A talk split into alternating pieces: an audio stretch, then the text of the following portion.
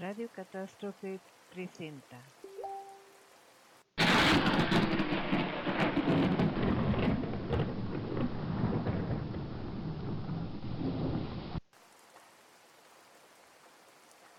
La hora macabra.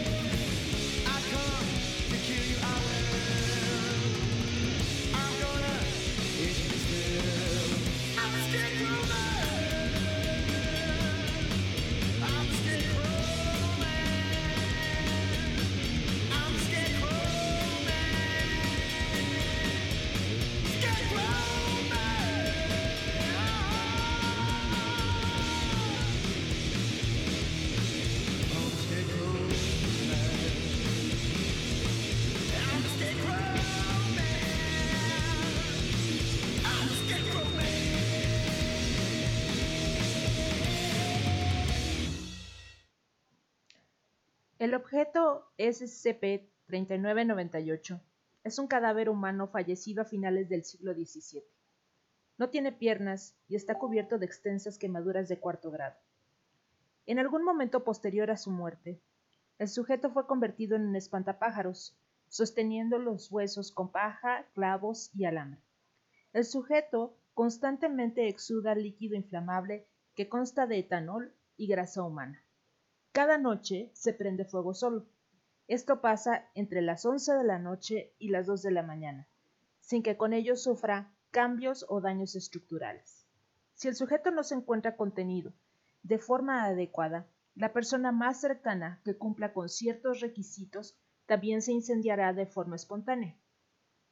El sujeto SCP-3998 tiene dentro de sus criterios incendiar a quienes hayan cometido algún asesinato o abusado físicamente de alguna persona. Por esta razón, el SCP-3998 debe de permanecer contenido en un locker a prueba de fuego y sellado al vacío para evitar la entrada de aire y vigilado por el personal de clase D. Si alguien del personal se incendia, se debe comprobar el sellado del locker. La limpieza se hace todos los días a las 9 de la mañana.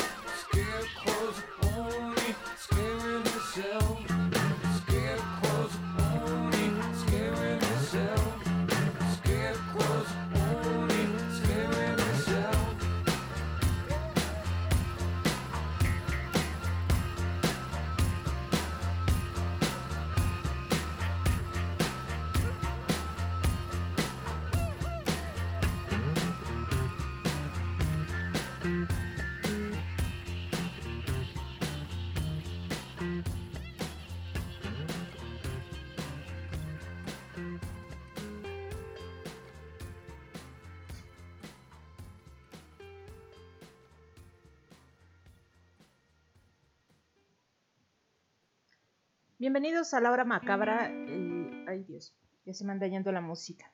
Este, hoy creo que vamos a hacer muy poquitos porque no me tomé tiempo de anunciar mucho. Pues ya que estos primeros programas de esta semana están siendo más de prueba para ver si de veras, de veras, de veras, de veritas ya todo está bien y no tenemos ningún problema porque de otra forma es bastante frustrante y no nada más para nosotros sino también para los que nos están escuchando. Así que este, pues prefería dejar las cosas así para hoy.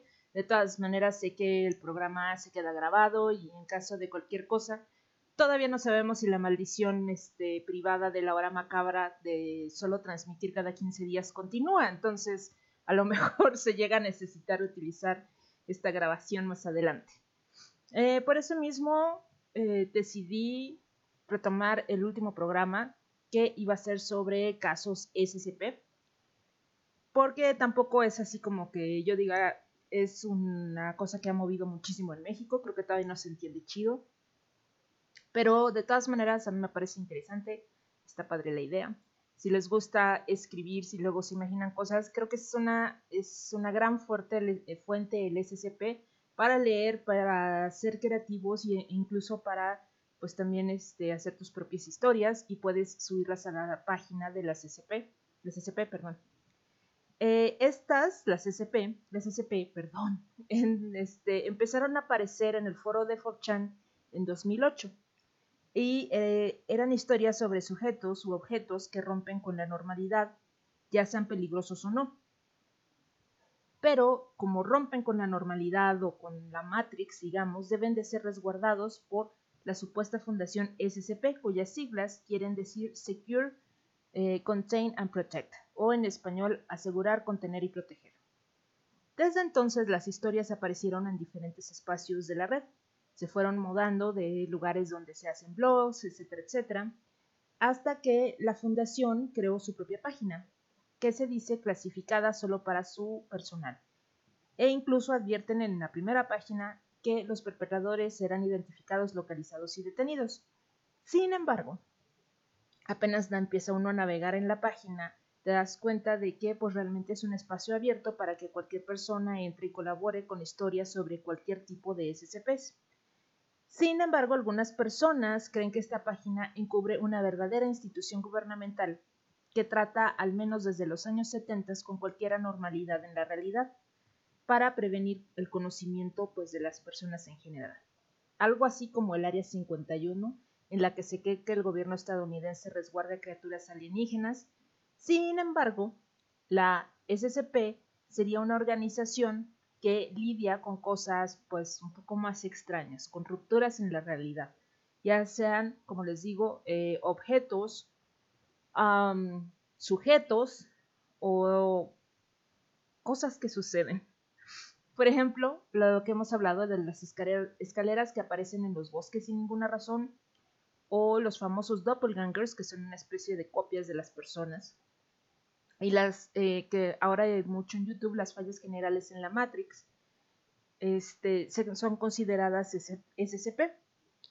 Hay en efecto cosas que no son tan graves, como los de vu, en cuyo caso la agencia se limita a registrarlos, pero otros, como el SCP-017, requiere, en caso de existir, un tipo de confinamiento especial. El SCP-17 es una figura humanoide de casi 80 centímetros de estatura que asemeja a un niño, pero con ningún rasgo reconocible de identidad, y parece estar compuesto de un sudario, bajo el cual no se encuentra nada. Si el sujeto ve una sombra, salta hacia lo que esté produciendo la sombra, por ejemplo, una persona en un ángulo de luz específico produce una sombra. Bueno, pues en ese caso, el SCP-17 encierra a la persona en sí mismo y lo desaparece sin dejar ningún rastro de él. Debido al inminente peligro que puede suponer para cualquier cosa sobre la Tierra, el SCP-17 está contenido en una caja de cristal suspendida en el aire y expuesta constantemente a la luz. Y por eso vamos a escuchar Audio Slave. Gracias por estar esta noche de pruebas. Este, esperamos que les guste.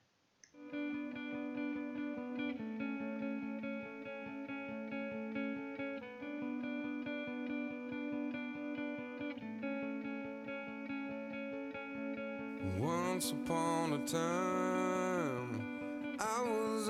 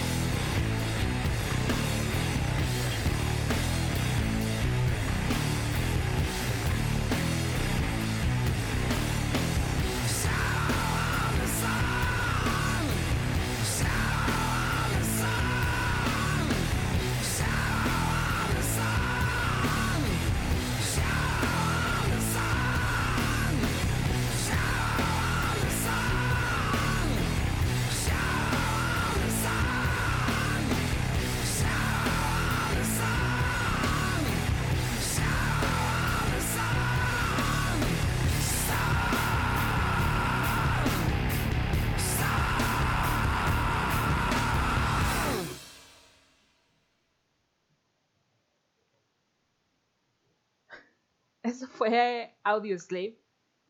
Y ya estoy perdiendo la costumbre de estar aquí y ponerle este pausa y play a las canciones porque le puse como tres veces pausa y otra vez tres veces play. Eh, quiero comentarles que los SCP, eh, realmente la página de SCP tiene una versión en español y está completamente abierta a que si uno lee las reglas, etcétera, etcétera, coopere con sus propias historias. Y hay muchísimas, muchísimas historias y varias tienen varios capítulos. Eh, Así que realmente no se acaba uno nunca la página. Obviamente hay cosas mejores que otras, pero la que les voy a compartir ahorita, bueno, realmente las que escogí para esta noche me encantaron. eh, me parecieron de lo más interesantes y de hecho están catalogadas por este, los fans, pues como precisamente las que dan más miedo. Esta se me hace súper especial y es sobre el sujeto SCP-890, que se ve como un hombre blanco de entre 35 y 45 años de edad, de una estatura de unos 75. Con el tiempo, muestra rasgos de ir enve- envejeciendo, excepto en los ojos que parecen ser gris. El personal no debe mencionarle esto ya que parece molestarlo. El sujeto siempre está vestido como un médico, listo para entrar a la cirugía, lo que incluye mascarilla y gorro. Cuando se le proporciona un set de herramientas, puede operar máquinas como si estuvieran hechas de carne. Durante la operación, el objeto parece ser transmutado a piel, huesos, músculos y algunos órganos. Si alguna parte de la máquina es extirpada, esta no regresará a ser máquina, sino que permanecerá como piel. Nuestro personal ha observado que los órganos que se encuentran o aparecen dentro de las máquinas que están siendo operadas no parecen corresponder a los órganos de ningún ser vivo conocido. El 20% de las veces la operación no es exitosa y cuando el objeto vuelve a transmutarse a ser máquina, es imposible que ningún mecánico lo arregle. Sin embargo, las piezas pueden ser reutilizadas en otras máquinas. En todas las ocasiones, después de ser operada, la máquina requiere un tiempo de recuperación. La cantidad de tiempo depende de cuántas partes se compone la máquina. A veces solo requiere unas horas y en otros casos algunos días. El sujeto SCP-890 tiene una inusual habilidad de encontrar máquinas que requieran de sus servicios y antes de operarlos les hace una entrevista con preguntas de rutina sobre su estado de salud, aunque nuestro personal jamás ha logrado presenciar que las máquinas respondan. El sujeto responde con apatía hacia humanos y animales. Incluso ha dicho que no puede operarles, pues no es un veterinario. El sujeto SCP-890 llegó a manos de la Fundación debido a que fue llevado a juicio por la muerte de una persona. Al parecer, SCP-890 llevó a cabo una cirugía para componer un marcapasos que se encontraba dentro de una persona. En el proceso, la persona falleció, pero el marcapasos volvió a funcionar.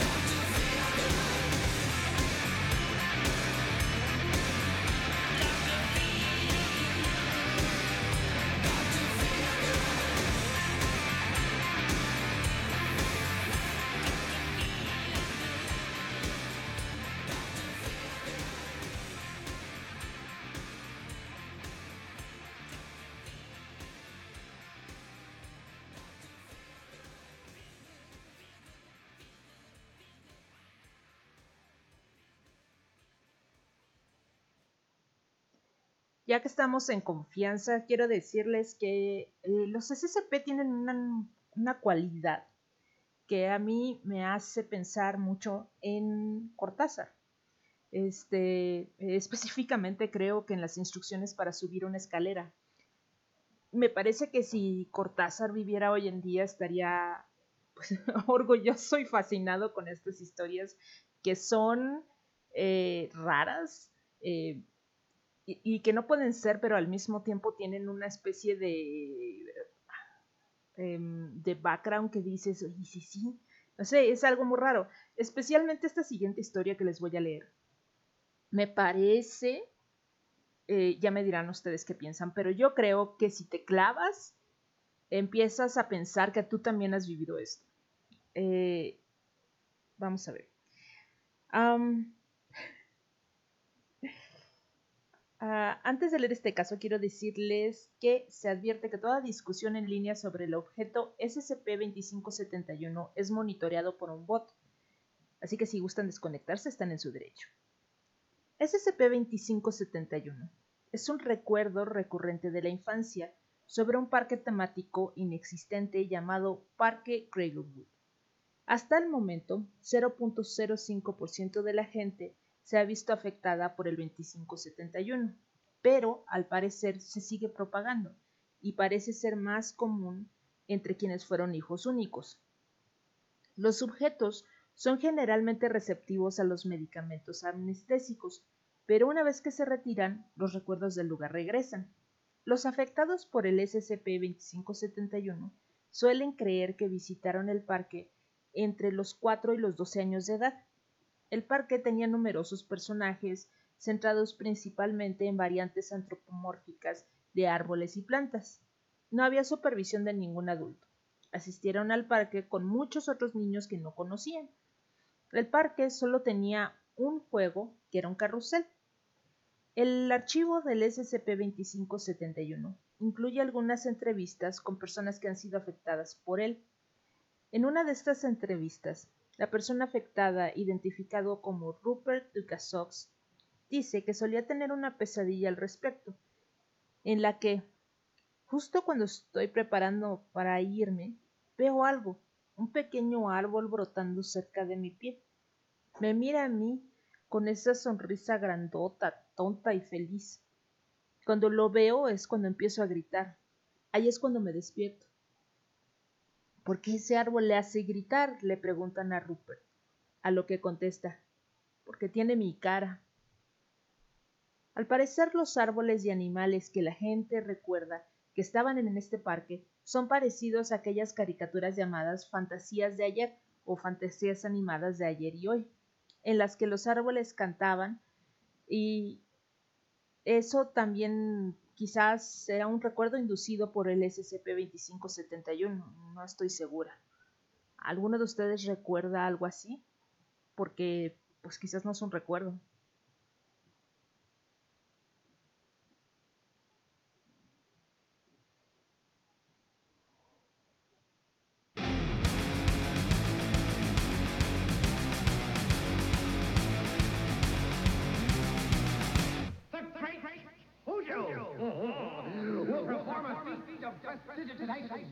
A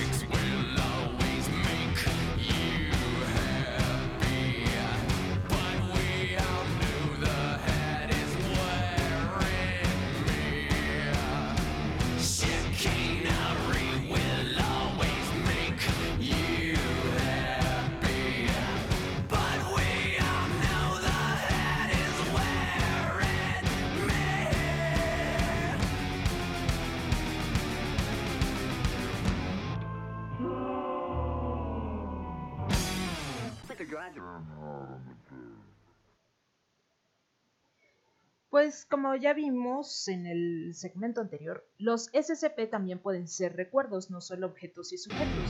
Y además de eso, perdón, y además de eso, los SCP pueden ser también lugares.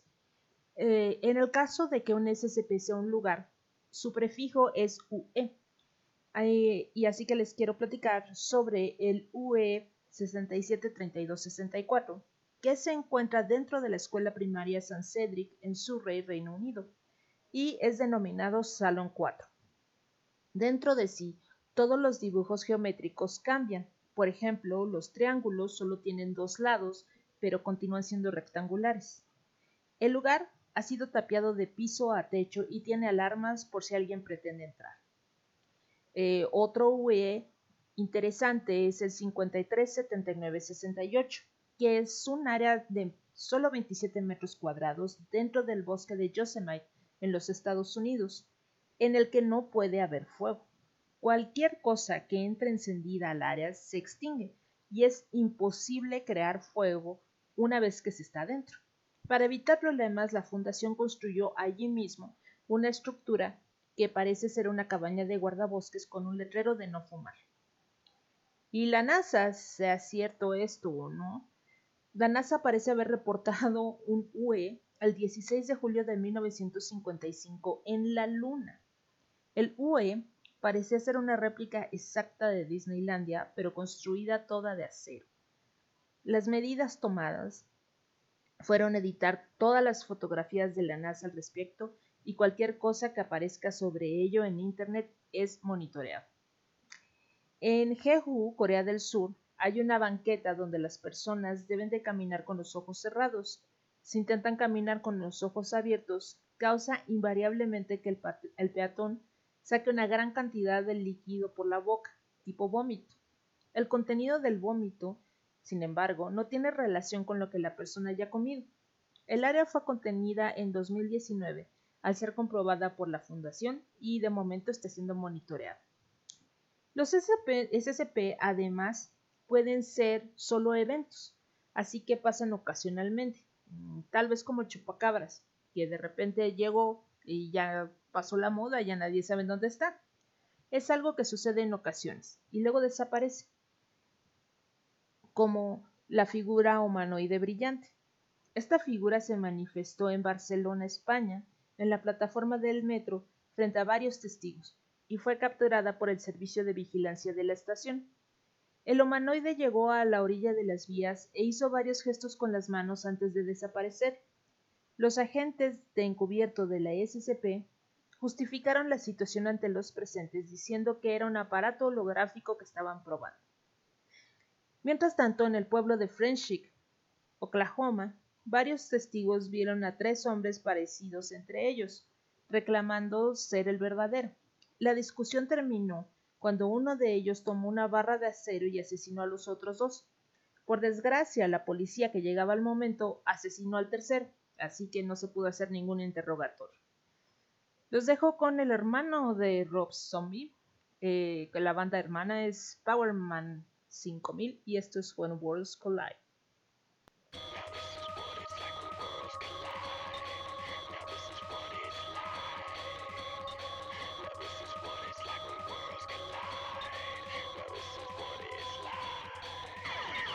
What is it really? What's going on here? You got the system for total control. Now is there anybody out there? Now watch yourself for you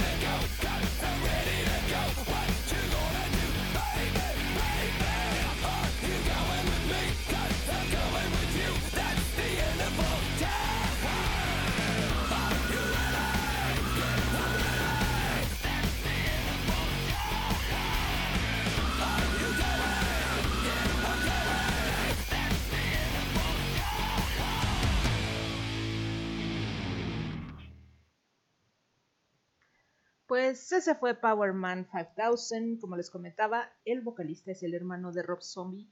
Y a mí me parece que tocan súper chido esa banda, pero pues obviamente la familiaridad eh, pues no, no, le, mm, eh, no le trajo buena suerte o tanto, tanto este, fans como a Rob Zombie, que pues se hizo eh, famoso bastante antes.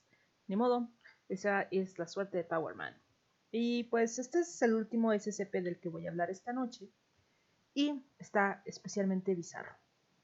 Este es el SCP-111 que está, bueno, todos los especímenes de SCP-111 en cautiverio deben estar alojados en el sitio 19, en un recinto de plexiglas de 5 metros por 5 metros por 5 metros que contiene un hábitat del bosque templado trasplantado en su entorno natural. La temperatura del hábitat debe de ser mantenida a 30 grados centígrados.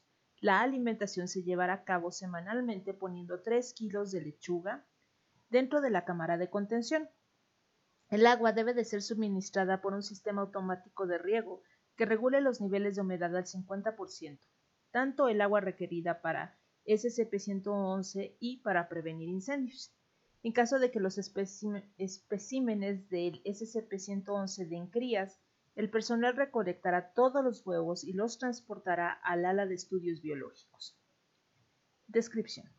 Eh, los SCP-111 son aparentemente especies artificiales de invertebrados vagamente parecidos a los caracoles. Los especímenes adultos del SCP-111 miden aproximadamente 20 centímetros de largo, 12 centímetros de ancho y 15 centímetros de alto, aunque los tamaños exactos difieren entre especies. Los SCP-111 son diferentes de los caracoles ordinarios, tanto que tienen un metabolismo de sangre caliente, ojos complejos, pequeños cuernos consistentes en tentáculos de cartílago. Parecen tener una mayor inteligencia. Se le pide al personal leer la entrevista de pruebas para ejemplos y una estructura vertebrada tipo mandíbula. También los especímenes poseen conchas endurecidas y ponen huevos. Lo más anormal de los especímenes 111 es que poseen pequeños sacos huecos debajo de sus mandíbulas que contienen metano que adquieren de su alimentación.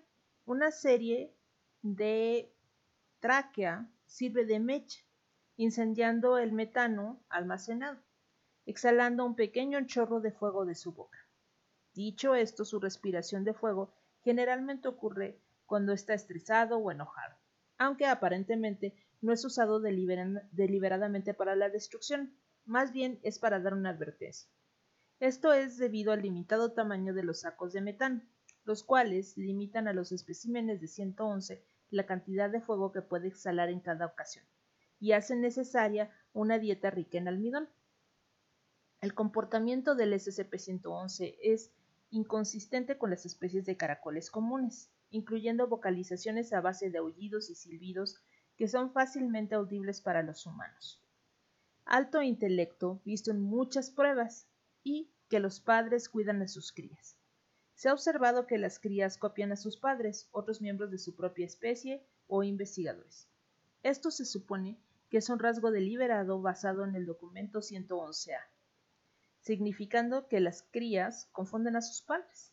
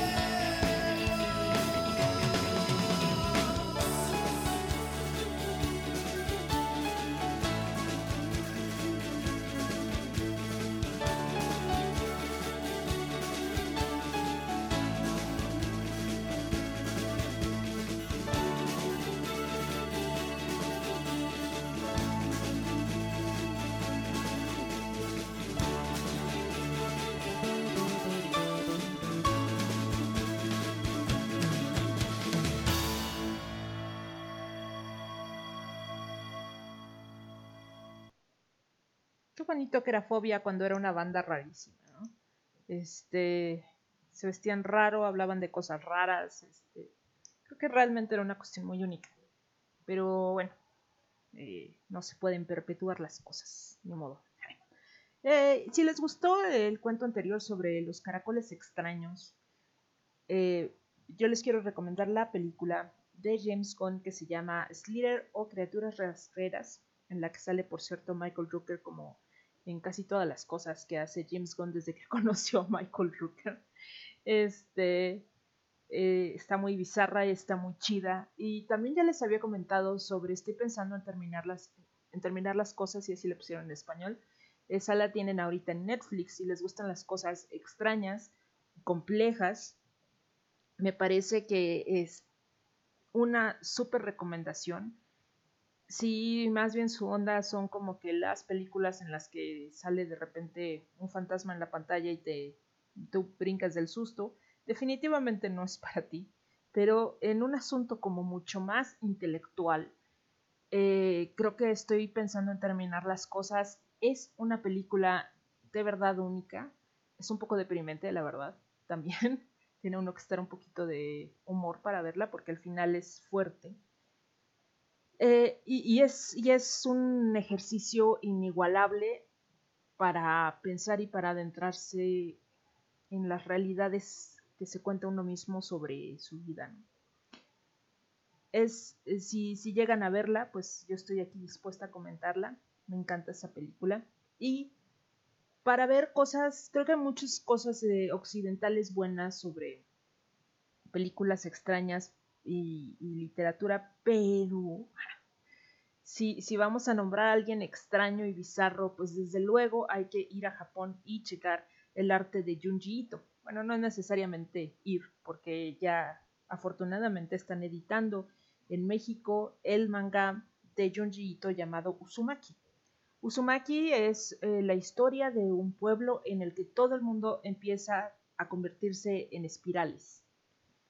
Y no solo todo el mundo, sino todas las cosas que pasan en, el pueblo se convierten en espirales, eh, incluso las nubes, eh, las cosas de la lavadora, los órganos de las personas, el cabello de las personas, las personas en sí mismas empiezan a convertirse en espirales.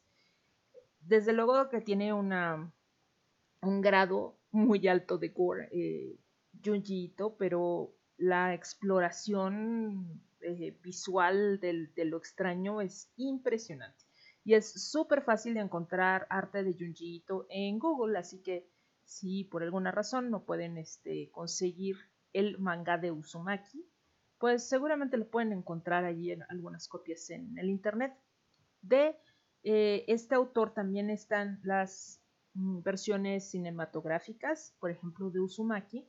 Eh, parece que no es tan buena la, la, versión cinematográfica comparada con el, con el manga, pero yo creo que de todas maneras está padre, porque visualmente te la pasas así como que diablos.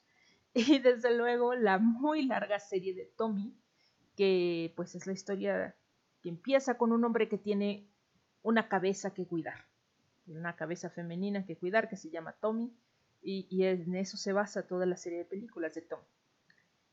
Eh, y para cambiarles el tema, híjole, iba a decir que se me hizo un poquito corto el programa, pero no creo que sí vamos a llegar muy bien a tiempo. Quiero platicarles de dos cosas que me pueden ver en Netflix, que ya no tienen nada que ver con, este, con lo raro, pero que valen mucho la pena. Uno es The Haunting of Bly Manor. Esta está libremente basada en otra vuelta de tuerca de Henry James, pero no solo en esa, sino en varios de los trabajos eh, de Henry James sobre, obviamente, fantasmas. Así que está súper enriquecido. hijo, yo he leído otra vuelta de tuerca como tres o cuatro veces, lo cual es raro porque yo casi no releo, porque siento que pierdo el tiempo de leer otras cosas. Entonces, este, pero vaya, esto sí me parece que es así como súper básico de leer otra vuelta de tuerca y se han hecho un montón de adaptaciones de esta novela al cine.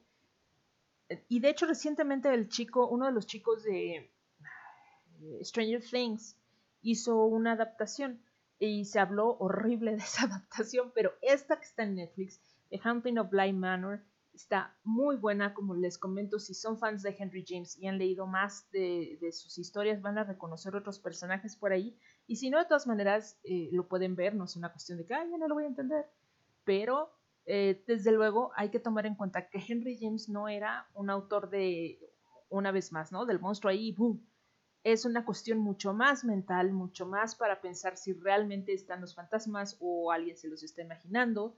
Así que es un poquito más complicada, razón por la que muchas este, mm, personas que han visto la serie dicen, ay, pero no estuvo tan chida, porque a veces desgraciadamente no les entienden, estamos muy acostumbrados al cine hollywoodense onda Anabel.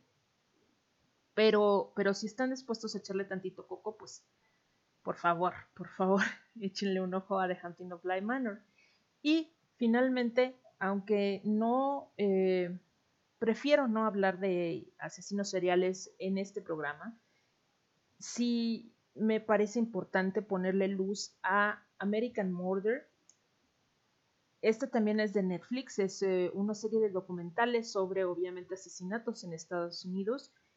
Y este es eh, de, de The Killer Father o el caso de los asesinatos que cometió Chris Watts. A mí me parece que es especialmente importante ver este documental porque en una sociedad que en todos lados, no solo en este país, hay tanta violencia hacia las mujeres, es interesante ver cómo lo que parece ser un hombre pues felizmente casado, un muy buen padre de familia, una, una familia muy unida, este, pues en el que las cosas van completamente bien. El tipo de repente se le ocurre asesinar a su esposa y a sus dos niñas.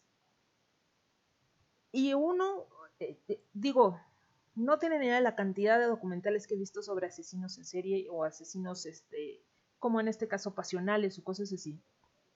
Pero a mí me parece que este es el que más me ha espeluznado no tanto por la forma en la que hizo las cosas, sino porque no se puede uno creer que de repente una persona diga, bueno, este, tengo un amante, voy a matar a toda mi familia, bye.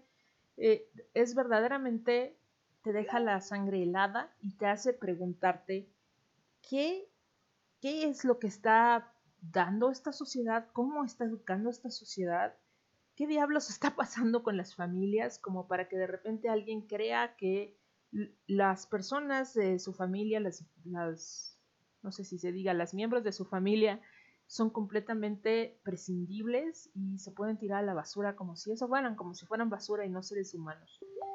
Eh, si ustedes creen tener el estómago de aguantarlo, porque les digo es muy sacante de onda, sí les recomiendo eh, eh, El Padre Asesino, los casos de Chris Watts sobre asesinato, mucho más sobre ello en YouTube.